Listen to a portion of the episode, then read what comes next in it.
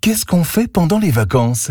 Le Saulnois fait son cinéma. Alors, c'est quoi, Christine? Eh ben, comme son nom l'indique, euh, un cinéma en plein air. Donc, la communauté de communes propose euh, aux habitants et aux visiteurs de pouvoir avoir euh, accès à un, film dans différents villages. Ça a commencé au mois de juin, hein, mais ça continue à partir du 15 juillet jusqu'au 26 août. Et donc, vous avez différents villages qui sont accueillants d'une projection en plein air.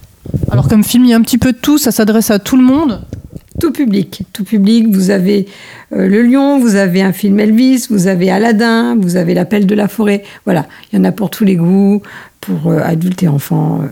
À la tombée de la nuit, c'est toujours plus sympathique.